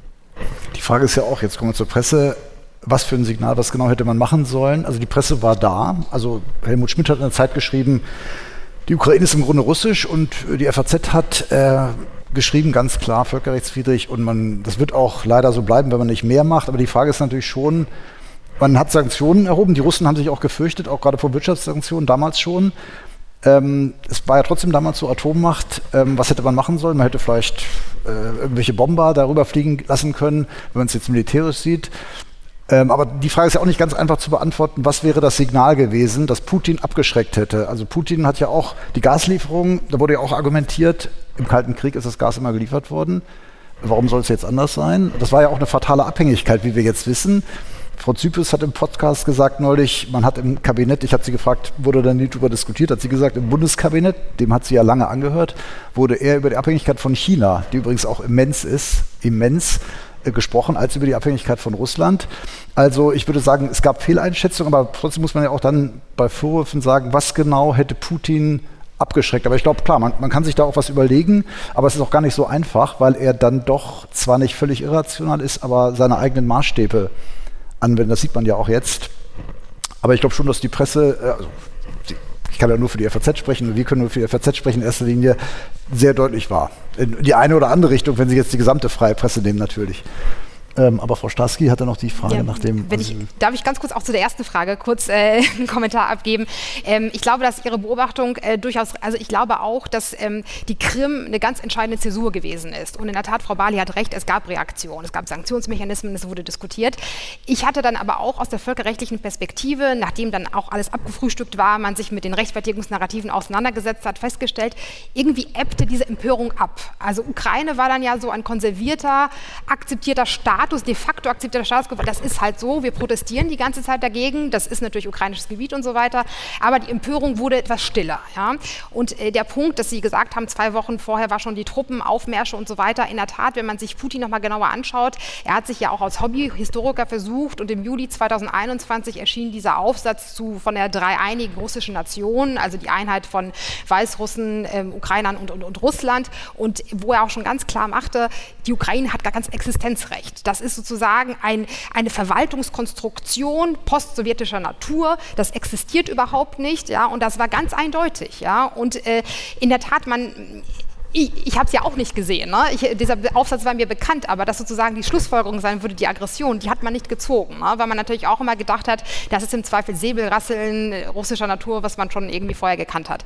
Aber ich glaube in der Tat, also ich weiß nicht, ob sich als Fehler bezeichnen würde, ich glaube, ähm, Rechtsnormen haben ja die Eigenschaft, dass sie nicht dadurch invalidiert werden, dass es zu Rechtsbrüchen kommt. Die bleiben, das Sollen bleibt ja weiter da. Aber es ist, glaube ich, ganz wichtig, dass diese Validität immer wieder betont wird, ja, und immer wieder darauf gepocht wird. Und äh, wahrscheinlich wäre es auch gut gewesen, das, diesen Völkerrechts, eklatanten Völkerrechtsverstoß schon damals zur Krimzeit noch mal stärker, auch über die Jahre hinweg immer wieder zu betonen. Und zu Ihrem zweiten Punkt, ich muss ganz ehrlich Ihnen sagen, ich bin keine Expertin des Asylrechts, aber soweit es jetzt über die Flüchtlinge aus der Ukraine ging, in der Tat ähm, ging das auch über die Idee des Asylverfahrens, über einen humanitären Schutzstatus, ja, und das wäre auch das, was wir haben als Arsenal, um sozusagen mit Kriegsverweigerern umzugehen. Da stellen sich aber auch einige Fragen, weil es natürlich nicht der prototypische Teil ist einer politischen Verfolgung, ja. Ähm, und insofern Insofern müsste man sich da noch die Details näher anschauen, aber es gibt sozusagen ja auch außerhalb des klassischen Flüchtlingsstatus ja auch ähm, Schutz aus humanitären Gründen beispielsweise. In, in, den Details müsste ich aber tatsächlich selber noch mal weiter nachforschen. Man muss natürlich auch sagen, nur einen Satz noch, dass die Annexion der Krim natürlich völkerrechtswidrig und auch gewaltsam war, aber ohne Blutvergießen. Es war ja nicht so, dass die da alles plattgebombt haben, sondern die war ganz geschickt, also ohne einen Schuss letztlich und mit einem natürlich im Schatten von Panzern stattfindende Referendum, aber das war eben nicht so wie im Kosovo, dass da sozusagen offen äh, auf Minderheiten geschossen wurde, gerade nicht. Das ist natürlich ein Punkt, dass man einen Völkerrechtsbruch hat, der evident war, eine Annexion, natürlich auch mit vielen Russisch sprechenden. Und das ist, glaube ich, schon auch ein Punkt, der damals natürlich auch bei Helmut Schmidt eine Rolle spielte. Also wie kam die Ukraine zu Russland und was ist da passiert? Herr Ambos. Ja, vielen Dank. Ich habe zwei kurze Fragen. Einmal ähm, ist es ja nicht so, dass wir uns aufs kollektive Selbstverteidigungsrecht berufen können, Artikel 51 nicht, weil Deutschland nie die Anzeige an den Sicherheitsrat gemacht hat. Das wird viel zu wenig in der öffentlichen Diskussion gesagt. Die Bundesregierung hat keine Anzeige der Ausübung des kollektiven Selbstverteidigungsrechts gemacht. Deswegen die Frage, eigentlich eher an Frau Bali, weil völkerrechtlich kann ich mir die Frage beantworten, aber Sie können auch was dazu sagen, Frau Starsky, wie das politisch ist. Warum hat die Bundesregierung sich nicht auf Artikel 51 gegenüber dem Sicherheitsrat berufen. Und die zweite Frage ist, ähm, was auch sehr ausgeblendet wird in der Debatte, in der FAZ ist mal was dazu erschienen, aber das ist ja die Frage, die Ukraine begeht ja vielleicht auch Kriegsverbrechen. Die Ukraine behandelt Kriegsverbrecher problematisch. Die Ukraine hat immer noch ein Riesenkorruptionsproblem. Also es gibt ja hier ein Riesenproblem der Doppelmoral. Wir reden ja heute darüber nicht. Das ist politisch tot. Man kann die Ukraine gar nicht mehr kritisieren. Aber wir kommen natürlich eventuell in die Situation einer völkerrechtlichen Haftung. Wenn wir Waffen liefern an einen Staat, der Völkerrechtsverbrechen begeht, ist das ein Thema für die Bundesregierung. Ich weiß, Frau Bali, Sie sind nicht in der Bundesregierung, aber ich frage Sie trotzdem. Sie sind immerhin Teil der größten Partei, die in dieser Bundesregierung ist. Vielen Dank. Ähm, genau, also äh, zu Artikel 51, ich glaube, die Frage war primär an Frau Bali gerichtet, aber vielleicht noch mal ganz kurz, also in der Tat, Artikel 51 sieht dieses Notifikationserfordernis vor.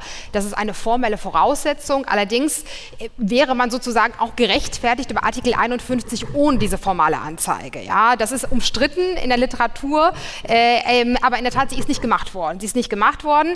Ähm, äh, ähm, äh, gleichwohl, ähm, wenn wir uns zum Beispiel anschauen, äh, das Verfahren von dem Internationalen Gerichtshof, ja, da ist es ja äh, tatsächlich auch zu einer, so einer Art Nebenintervention Deutschland, Deutschlands gekommen in dem Verfahren. Also Deutschland benimmt, be, äh, nimmt Bezug zu, diesen, äh, zu der Situation, die in der Ukraine da ist, auch sozusagen formell. Allerdings zu der Anzeige ist es tatsächlich nicht gekommen nach Artikel 51. So, und jetzt haben Sie ganz richtig aufgeworfen, die Frage der Doppelmoral und Waffenlieferungen in die Ukraine. Womöglich werden dort auch Kriegsverbrechen begangen haben, müssen wir uns sozusagen nicht auch mit dieser, äh, dieser Perspektive ähm, auseinandersetzen. Und natürlich würde man als Völkerrechtler sagen, dass man sich davor natürlich auch nicht die Augen verschließen darf. Allerdings äh, ist das sozusagen jetzt wiederum ähm, auf der zweiten Ebene des humanitären Völkerrechts dann weiter angesiedelt. Ja? Also wir haben ja die erste Ebene des Jus ad bellum, habe ich ja versucht aufzudröseln und insofern würde Artikel 51 berechtigen äh, zur Unterstützung der Ukraine zur Abwehr dieses, dieses Eingriffs, wobei natürlich äh, zu berücksichtigen ist, inwiefern sich die Ukraine auch im Rahmen ihrer Selbstverteidigung hält ähm, an die Erfordernisse der Verhältnismäßigkeit. Ja? Und das erfasst natürlich auch die Art und Weise, die dann Selbstverteidigung geübt wird. Ja, also warum die Bundesregierung nicht notifiziert hat, das kann ich Ihnen wirklich beim besten Willen nicht, nicht beantworten. Meine These wäre einfach, dass äh, die, der Fakt, ähm, durch äh, die Lieferung von Waffen nicht Kriegspartei zu sein, das ist ja relativ unumstritten, ähm, dass das der entscheidende Punkt ist. Äh, und ähm, zu, der, zu der anderen äh, zu der anderen Frage, ich hatte schon den Eindruck, dass das sehr wohl diskutiert wird. Wir hatten noch diesen Amnesty International Bericht, ähm, der lang und breit diskutiert wurde. Ähm, also Korruption ist kein Kriegsverbrechen nach meiner Kenntnis und ähm, wenn es um Behandlung von, äh, von Kriegsgefangenen geht, also das meiner, meiner Kenntnis nach muss ich jetzt wirklich äh, einschränken. Äh, was da im, im Raume steht, ist, äh, die, dass die im, im Fernsehen auf, also gezeigt wurden, ähm, äh, was, äh, was äh, gegen, jetzt weiß ich gar nicht, gegen Genfer Konvention wahrscheinlich ja, äh, verstoßen kann. Im Einzelfall weiß ich nicht. Ähm, da ich bin jetzt keine, keine Völkerrechtsexperte. Nach dem, was ich gelesen habe, sind die Fälle diskussions würdig, weil das war jetzt nicht so das, was, was man so kennt von Abu Ghraib oder sowas. Ähm, und ich habe eigentlich keinerlei Zweifel daran, dass diese Frage auch zu gegebener Zeit äh, geklärt werden wird. Ich habe nicht den Eindruck, dass äh, die Vorwürfe, die da laut werden, in einem Maße, ähm, also ein, ein, ein, ein Maß erreichen, die es nötig machen würden, jetzt äh, da aktuell tätig zu werden. Ähm, wie gesagt, also Korruption gab es schon vorher in der Ukraine, das ist ein großes Problem, das wissen wir auch. Aber das ist jetzt nichts, was man äh, in diesem Zusammenhang, glaube ich, behandeln müsste. Vielleicht noch ein ganz kleiner Zusatz. Also natürlich, es gibt einige Berichte, auch im Rahmen des OSZE, des Moskau-Mechanismus, die berichten sozusagen in beide Seiten auch ermitteln. Ja, wo finden Kriegsverbrechen statt? Und zwar nicht nur in eine Richtung, sondern in beide Richtungen. Ähm, gleichwohl, so wie ich die Berichte verstanden habe, können eklatante Verstöße auf der russischen Seite festgestellt, festgestellt werden, soweit bekannt ist. Äh, und äh, in, in, auch wird durchaus benannt, wo sozusagen Verstöße gegen das humanitäre Völkerrecht auf der ukrainischen Seite stattfinden. Und wenn man sich noch eine andere Sache anschaut, äh, ich war auch äh, gerade auf einer Konferenz, ähm, wo auch berichtet wurde äh, vom äh, Generalbundesanwalt, ähm, ähm, der ein Struktur Strukturermittlungsverfahren eingeleitet hat. Ähm, also wir haben im Völkerstrafgesetzbuch das, das Weltrechtsprinzip, was es erlaubt, auch bestimmte Straf Völkerrechtsstraftatbestände ohne Bezug zum deutschen Bundesgebiet, ohne dass ein Deutscher beteiligt ist daran, als Täter zu ermitteln. Und das ist eingeleitet worden und es wird auch geforscht in beide Richtungen sozusagen. Ja? Also insofern, das, das, ist, das, das ist gegeben und ähm, das ist auch ein ganz zentraler Punkt, den Sie benennen. Also man darf sozusagen, ähm, ganz zentral ist ja so die, die, die, die, Fairness und die Rechtsstaatlichkeit auf, aufrechtzuerhalten, um sich selbst nicht wiederum zu diskreditieren. Ja? Und ich glaube, das ist, äh, das ist sehr wichtig, dass das bewahrt wird. Ja, die Ukraine hat ja selbst auch durch ihre Unterwerfung unter das Statut des Internationalen Strafgerichtes natürlich auch in Kauf genommen, dass ihre eigenen Kriegsverbrechen, wenn sie stattfinden, mhm. Äh, selbst genauso untersucht werden. Absolut, absolut und das, richtig. Was ja. ja. auch noch in der Diskussion war, war die Frage bei dem Amnesty-Bericht, äh, ob quasi die Ukraine Zivilisten als, als Schutzschilder missbraucht. Und äh, das war ja eine heftige, heftige Diskussion. Äh, der Zungenschlag, der da in dem Amnesty-Bericht äh, drin war. Ähm, ich gebe zu, ich habe ihn selbst, den Bericht selbst nicht gelesen, sondern nur die Sekundärliteratur dazu.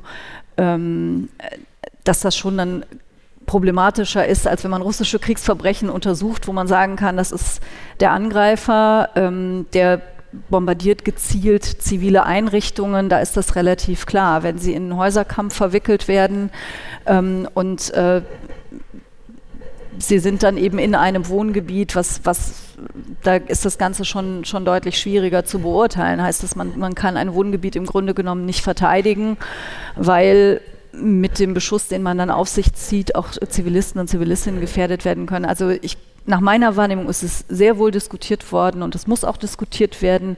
Ähm, aber man muss schon sehr klar sagen, dass die Ausgangslage für die ukrainische und die russische Seite da sehr unterschiedlich sind.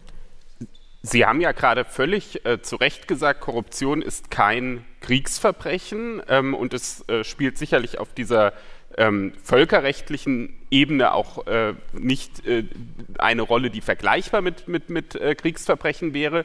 Wo aber natürlich das Thema Korruption eine große Rolle spielen wird, ist bei dem ganzen ähm, Thema, wie schnell kann die Ukraine in die EU.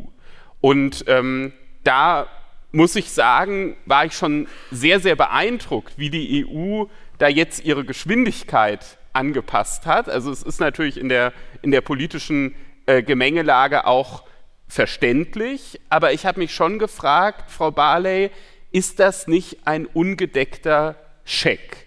Haben wir da jetzt nicht Erwartungen in der Ukraine geweckt, die wir sehr, sehr lange, wenn wir die Standards, die für die Neuaufnahme von EU-Mitgliedern gelten, einhalten, nicht erfüllen werden können? Nein, das sehe ich nicht so. Die, ähm, ja, der, die, Aus, äh, die Verleihung des Kandidatenstatus erfolgte sehr, sehr schnell. Ähm, das kann man auch so oder so sehen. Ähm, aber damit wurde ja wirklich mit, also von, von jedem und jeder, äh, die damit zu tun hatten, immer wieder gesagt, die Kopenhagener Kriterien müssen erfüllt werden. Äh, also die Kriterien, die, ähm, die den Beitritt äh, ermöglichen. Die muss die Ukraine erfüllen. Das wird Zeit brauchen. Das hat wirklich, es, es gab keine Stimme, die diesen Passus unerwähnt gelassen hat, würde ich sagen. Ich habe eher ein Problem gehabt ähm, damit, was das Signal für die anderen Beitrittskandidaten beziehungsweise diejenigen, die es werden wollen, ähm, was das bewirkt. Und ich war sehr, sehr froh, dass Olaf Scholz zuerst auf den Westbalkan gereist ist, bevor er nach Kiew gereist ist. Das wurde ja von manchen kritisiert. Ähm, ich habe das für ein ganz wichtiges Zeichen gehalten, denn in dem Beitrittsprozess hat sich die EU nicht nur mit Ruhm bekleckert. Also an, an verschiedenen Stellen und kürzlich erst gegenüber Albanien und Nordmazedonien, die wirklich gewaltige Fortschritte gemacht haben. Die sind noch lange nicht da, wo sie sein müssen, um in die EU eintreten zu können. Aber ich meine, Nordmazedonien hat den Namen des Landes geändert. Das muss man sich mal auf der Zunge zergehen lassen. Also was das auch für die, für, für die Identität eines Landes bedeutet. Weil, ähm, weil Griechenland und auch Bulgarien Vorbehalte sonst gehabt hätten. Ähm, die, die Albaner, ich habe als in meiner Zeit als Justizministerin sehr viel mit meiner albanischen Kollegin zu tun gehabt. Die haben wirklich bei der Justiz ähm, Reformen durchgezogen, die wir uns gar nicht, gar nicht vorstellen können. Ähm, auch da, das war dringend nötig. Man konnte in Albanien vorher Richter oder Richterin werden, ohne überhaupt Jura studiert zu haben. Ähm, wenn man genug äh, die richtigen Leute kannte oder genug Geld mitbrachte. Das war wirklich dringend nötig. Ähm, aber die sind natürlich schon ein Stück weit vor den Kopf geschlagen worden, dadurch, dass es jetzt bei, bei zwei Ländern so super schnell geht. Die haben Verständnis dafür, aber sie erwarten schon auch, dass ihre eigenen Reformbemühungen auch angemessen honoriert werden. Und ich denke, das, ähm, das ist jetzt auch ein wichtiger Schritt. Haben das unsere europäischen Partner alle verstanden? Hat das auch Frankreich verstanden? Frankreich hat es verstanden. In Frankreich hat es viel mit der Wahl zu tun.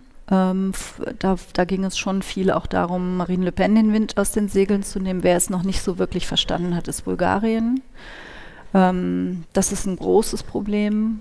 Ähm, da, da kommt auch wieder dieser Nationalismus hoch, der sich leider durch die Europäische Union ja jetzt wieder ein bisschen durchfrisst. Äh, wir haben es jetzt in Schweden gesehen, wir werden es leider wahrscheinlich am Wochenende in Italien sehen. Dass der Nationalismus wie ein langsames Gift einträufelt in die Europäische Union. Und ähm, ja, das, äh, das ist eine, eine große Gefahr und dem müssen wir uns ganz entschieden entgegenstellen. Wobei ja auch gerade die Ukraine um ihre nationale Unabhängigkeit kämpft, mit allen traditionellen Mitteln, muss man auch sagen. Das ist ja. Die Ukraine. Ja, äh, die, ja, klar. Also naja, ich, meine, naja, die, die ich meine, aber das tut sie ja nicht, das hat sie ja jetzt nicht äh, aus freien Stücken Nee, nee, genau, aber das sozusagen, das sie, ist weil ja sie angegriffen wurde und ich habe äh, relativ viel mit ukrainischen Kulturschaffenden zu tun. Ähm, das ist ja auch ein Stück weit bemerkenswert, dass sich dieser Krieg ähm, militärisch auswirkt, aber ja schon ganz gezielt auch gegen die ukrainische äh, Kulturidentität gerichtet ist. Also dass ganz gezielt auch ähm, Kulturstätten zum Beispiel bombardiert werden, Bibliotheken, äh, Theater, äh, Kirchen sowieso natürlich. Ähm, also dass dann so eine Gegenbewegung entsteht, ähm, das mein Gott, also wie soll das anders sein, wenn sie angegriffen werden mit dem Argument, dass ihr Volk eigentlich gar nicht existiert und ihr Land keine Daseinsberechtigung hat, dann ist es, glaube ich, schwierig, nicht auf diese nationale Identität äh, zurückzugreifen. Vielleicht noch abschließend, weil wir den Internationalen Strafgerichtshof gestreift haben, werden wir Putin in Den Haag einmal sehen?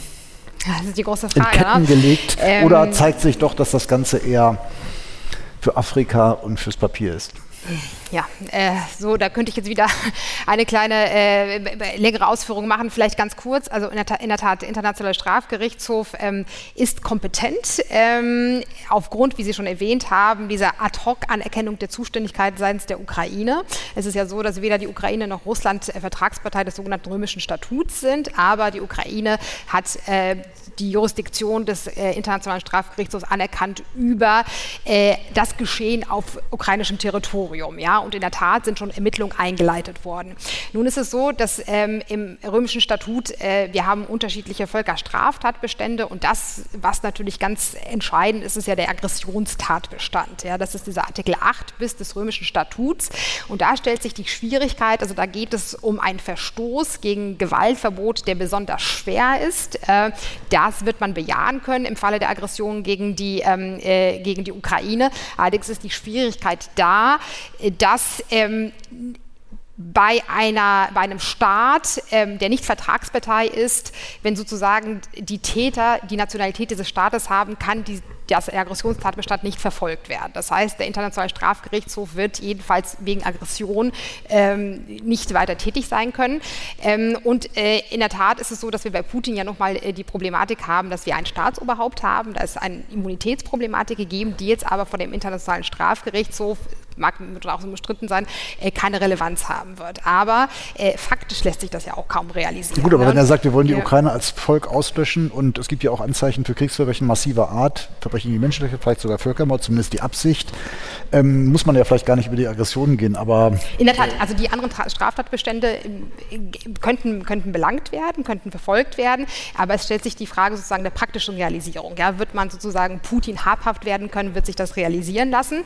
Und in der Tat, jetzt Jetzt sind Bestrebungen da, ein spezielles Tribunal äh, zu etablieren, das den Aggressionstatbestand verfolgen könnte. Das wird jetzt gerade diskutiert, was sozusagen ein recht problematischer Vorschlag ist. Und da ist sozusagen die Frage, inwiefern sich das äh, wird realisieren lassen. Aber ähm, das, was ich glaube, das Zentrale ist, und das merke ich auch in ganz vielen Podiumsdiskussionen, die geführt werden, dass natürlich im Kern unseres Fokus äh, diese unfassbaren Gräueltaten in der Ukraine eine sehr zentrale Rolle spielen und man, man will ja Gerechtigkeit. Ja? Und das Völkerstrafrecht ist ja eines der letzten Instrumente, was wir haben, was den Opfern auch eine Stimme geben kann. Ja? Also ein eine, eine Instrument des Empowerments. Deswegen ist es ja auch so zentral.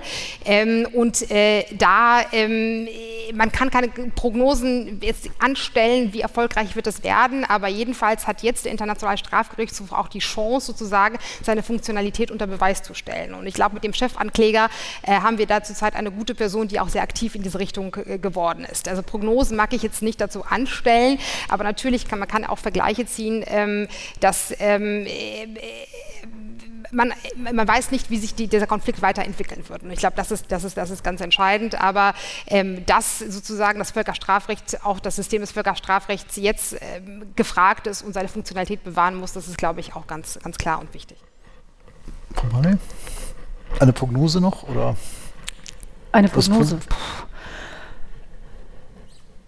Also, ich schließe mich dem an, ich kann mir nicht vorstellen, dass ähm, Putin eine Situation entstehen lässt, dass er vor diesem Strafgerichtshof stehen wird. Mehr will ich dazu nicht sagen.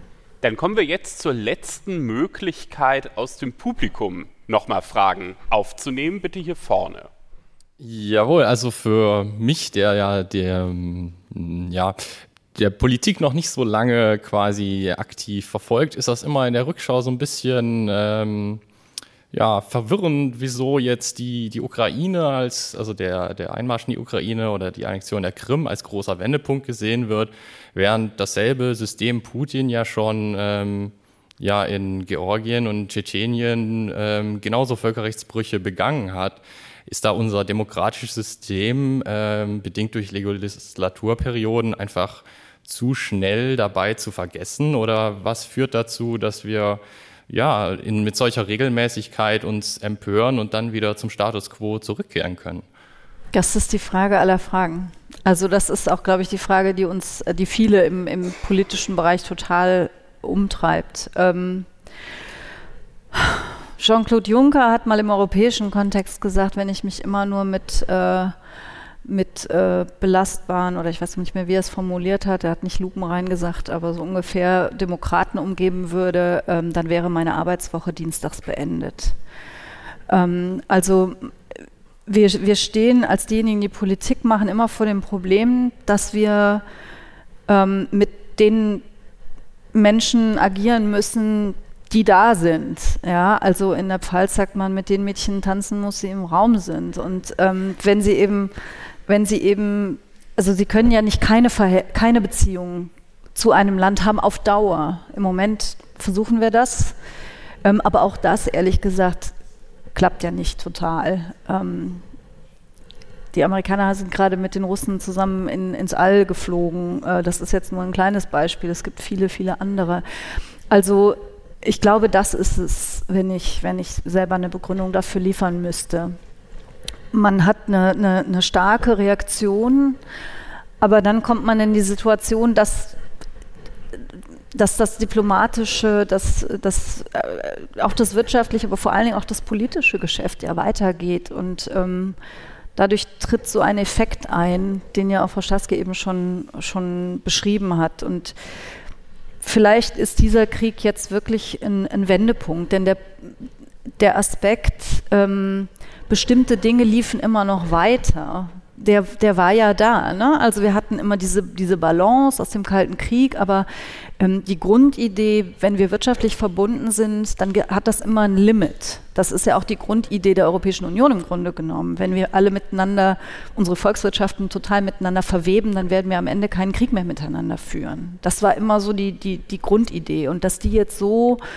ähm, dass wir jetzt gesehen haben, es gibt keine Limits. Also es gibt keine Garantien. Ähm, selbst wenn wir noch so viele Verknüpfungen haben, ich würde mir wünschen, dass das zu einem, nochmal zu einem Umdenken führt. Und ich glaube nur, dass es, dass es dann schnell, also schnell konsequent sein muss. Ich glaube nicht, dass die Zukunft darin liegt, auf Dauer Länder auszugrenzen. Das würde auch dazu führen, dass andere dann einspringen. Das sehen wir ja jetzt schon, dass dann eben China äh, da reingeht und, und äh, ganz intensive Beziehungen zu diesen Ländern aufbaut, politisch wie wirtschaftlich und politisch. Und ob wir daran Interesse haben, dass dann quasi China seine Einflusssphäre noch weiter ausdehnt. Wir sehen das ja jetzt schon in Asien, wir sehen es in Afrika, wir sehen es auch in Lateinamerika. Wir sehen es leider auch, ehrlich gesagt, in Europa.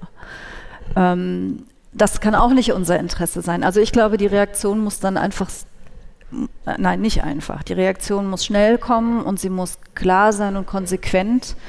Ähm, eine lang andauernde Isolation von einzelnen Staaten, glaube ich, ist nicht realistisch. Man muss natürlich aus Mediensicht, weil das zu Recht angesprochen wurde, auch nochmal nüchtern sagen, in medienpolitischer Sicht, Tschetschenien, Uiguren, Tibet, also was uns ferner liegt und wo vielleicht keine Bilder existieren, was uns kulturell ferner liegt, muss man ganz klar sagen, oder ähm, was strategisch nicht so wichtig ist, ist auch nicht so im Fokus. Und ähm, es gibt ja auch diese zynischen Karikaturen, wie viele Tote, das merken wir auch im Zeitungsgeschäft, wie viele Tote interessieren uns wann, wie weit, wenn, wenn auch ein Unfall weiter weg von uns passiert, das gilt, glaube ich, auch für solche Verbrechen, dass, dass Tschetschenien dann vielleicht doch ähm, noch nicht ein Grund ist, sich mit Atommacht anzulegen, aber vielleicht, äh, wenn das nach Europa kommt und massiv wird und wir uns vorstellen können, dass die auch in Berlin bald stehen, wenn wir nichts machen. Das sind natürlich schon Überlegungen, die bei solchen, bei der Bewertung von auch schlimmen Verbrechen eine Rolle spielen. Frau Professor Starski, ich würde diese Frage des Zuschauers auch gerne nochmal auf die Völkerrechtswissenschaft beziehen, weil ich habe im Februar, noch vor dem Krieg, mal versucht, ähm, Publikationen, rechtswissenschaftliche Publikationen zu diesem Problem in Georgien, also was 2008 in Georgien passiert ist, einfach ja, zu recherchieren. Und ich habe nur ganz, ganz wenig gefunden. Ist es so, dass die deutsche Völkerrechtswissenschaft, wenn es um den Osten geht, wenn es um Osteuropa geht, einen blinden Fleck hat? Es ist schwierig ähm, zu eine Einordnung vorzunehmen, weil mir auch einschlägige Beiträge einfach bekannt sind und Kollegen und Kolleginnen sich natürlich auch mit diesem Problem immer wieder befasst es gibt haben. Welche, klar, es gibt welche, die wenige, sie auch gefunden wirklich, haben, die genau, sie auch gefunden haben. genau. Ja. Ähm, in, in, also vielleicht um mal auch anzuschließen an das, was gefragt wurde eigentlich. Also zum einen, Frau Bali hat ja auf und auch ähm, Herr Müller sind ja auch eingegangen auf diese Frage der Nähe. Ja, was ist uns sozusagen nah? Es gibt ja viele Konflikte auf der, Inter, auf der Welt äh, und nun bewegt uns die Ukraine ganz besonders. Einmal, weil es dieser eklatante Verstoß ist und einmal natürlich auch wirklich die ne, in dieser europäischen Nähe, in dieser europäischen Familie auch irgendwie stattfindet und gegen diese stattfindet, was natürlich uns dann auch sehr bewegt. Ähm, ich, ich, ich, glaube in der Tat, das ist, ähm, es, äh, die Wissenschaft hat ja auch eine gewisse Freiheit und eine gewisse sozusagen auch eine gewisse Prärogative auch zur Selektion der Themen. Ne? Das ist ja auch die Wissenschaftsfreiheit und natürlich folgt sie dann auch den aktuellen politischen Diskursen. Und wenn etwas in den politischen Diskursen nicht so akut ist, dann geht es vielleicht auch in der Völkerrechtswissenschaft etwas unter und wird nicht so prominent behandelt. Ähm, ich, ich, glaube aber, dass ähm, was zentral und Doppelmoral ist schon aufgekommen oder Double Standards. Ich, äh, und Sie haben auch immer auf den globalen Süden sind Sie immer wieder einge, ähm, eingegangen.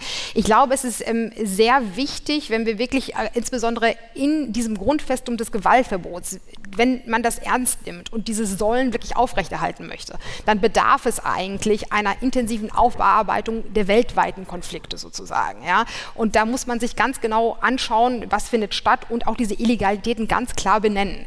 Ansonsten haben wir wiederum immer dieses Problem und dann kommt wieder der putinsche Spiegel, dieses guckt euch doch mal an und das müssen wir verhindern. Und da möchte ich dann auch an die Völkerrechtswissenschaft ähm, äh, appellieren, diese Selektivität sozusagen, ähm, ähm, äh, sich dessen bewusst zu sein und ähm, das äh, sowohl die Illegalitäten als auch die Pflichten zu handeln zu benennen in alle Richtungen, ja, um auch sozusagen diesen, dieses Problem zu haben, dass die die, auf dem Völkerrecht lastet ja das allgemeine Problem des Eurozentrismus, wenn man sich die Völkerrechtsordnung anschaut. Ja, wir haben in der Sphäre der, nach der Dekolonialisierung sehr viele Staaten dazu bekommen, die in einem System folgen, an dessen Entstehung sie gar nicht mitgewirkt haben. Ja, das ist ja das, ist das Grundproblem des Völkerrechts. Und äh, da, das, da ist es ganz wichtig, um sozusagen eine Gegenbalance zu setzen, auch diese Stimmen zu Wort zu kommen. Das bedeutet auch, diese Konflikte sich anzuschauen. Also nicht nur in Richtung Osten, sondern auch in Richtung Süden. Das ist, glaube ich, ganz zentral. Darf ich nur der Ehrenrettung halber sagen, weil ich möchte nicht, dass das so stehen bleibt, dass sich die Politik äh, nur um die Konflikte vor der eigenen nur Haustür kümmert. Also zumindest das Europäische Parlament ist da sehr vocal. Wir haben zum Beispiel ähm, das Investitionsabkommen mit China auf Eis gelegt, wegen des Konflikts oder nicht des Konflikts, wegen des, der Verbrechen an den Uiguren. Ähm, es sind einige Mitglieder des Europäischen Parlaments deswegen auch von äh, China sanktioniert worden. Ähm, und äh, auch wir haben Preise an uigurische äh, äh, Menschenrechtsaktivisten verliehen und so weiter. Also im Rahmen dessen, was, ein, was das Europäische Parlament tun kann, wollte ich nur hier mal als Beispiel liefern. Äh, wir kümmern uns schon auch um Konflikte, die, die nicht nur vor unserer Haustür sind. Aber können Sie sich vielleicht auch deshalb mehr darum kümmern, weil Sie selber als Europaparlamentarier nicht so im Fokus stehen? Also naja, nicht so im Fokus stehen. Also ich würde Ihre Frage eher gelten lassen, wenn Sie auf die Zuständigkeiten gehen würden. Also wir sind natürlich nicht im selben Maße Co-Legislator, wie das der Bundestag ist. Aber gerade bei diesem Investitionsabkommen ist es so, ohne uns tritt es eben nicht in Kraft. Ja, Und, ich meinte, ähm, es, meinte es eher so, ähm, ich glaube, Europaabgeordnete müssen sich schon deshalb, weil es keine, keine Wahlkreise zumindest bisher äh, nicht gibt, weniger stark ähm, vor Ort rechtfertigen, dass sie sich jetzt mit den Juguren beschäftigt haben. Ich glaube, dass es ein, ein, Bundestagsabgeordneter schon gefragt wird, warum beschäftigst du dich jetzt eigentlich mit etwas, was so weit weg ist, ähm, wenn doch wir im Wahlkreis ganz andere Probleme Glauben haben. Glauben Sie? Also mein lieber Kollege Frank Schwabe, der ähm, Vorsitzender der progressiven Fraktion im Europarat ist, der war in den äh, Talkshows ziemlich prominent vertreten, als es zum Beispiel um Aserbaidschan ging. Ähm, gut, da ging es um Korruption, was dann wiederum heimische Abgeordnete und, betraf. Und Man hatte ein wieder einen um Bezug, Partei. aber es ging schon auch, aber es ging schon auch um die Zustände in Aserbaidschan, ähm, die auch mal ins, ins Tageslicht zu holen. Das, also ich war ja nun auch einige Jahre Bundestagsabgeordnete, das, das würde ich nicht äh, als Argument gelten lassen. Ich glaube schon, dass es auch in Deutschland viele Menschen gibt, die sehen, dass es wichtig ist, sich mit den Konflikten dieser Welt zu beschäftigen. Sie müssen nur äh, zusätzlich das Gefühl haben, dass man sich um ihre Probleme kümmert. Und das liegt natürlich in der Hand jedes und jeder einzelnen Abgeordneten, das auch zu tun. Das äh, sollten sie. Das ist ja vielleicht dann jetzt sogar ein Abschlussappell gewesen von Ihnen an die Politik, davor von Frau Professor Starsky an die Völkerrechtswissenschaft, der sich ganz gut auch als Schlusswort eignet. Ich möchte mich ganz, ganz herzlich bedanken für die Bereitschaft von Ihnen beiden, Frau Bali, Frau Professor Starsky, sich auf das Experiment Podcast mit Publikum einzulassen. Ich möchte mich ebenso auch bei der Görres-Gesellschaft bedanken, dass sie sich ebenfalls auf dieses Experiment eingelassen hat und den FAZ Einspruch Podcast zu sich hier nach Aachen eingeladen hat. FAZ Einspruch besteht natürlich nicht nur aus diesem Podcast, besteht auch aus einer App, wo Sie regelmäßig Beiträge aus der FAZ zu juristischen Themen, aber auch darüber hinaus lesen können. Wenn Sie das mal kennenlernen wollen, empfehle ich Ihnen äh, FAZ.net-Einspruch testen. Dann können Sie das mal ausprobieren. Für heute vielen Dank. Danke, dass Sie mitdiskutiert haben. Danke, dass Sie hier nach Aachen gekommen sind.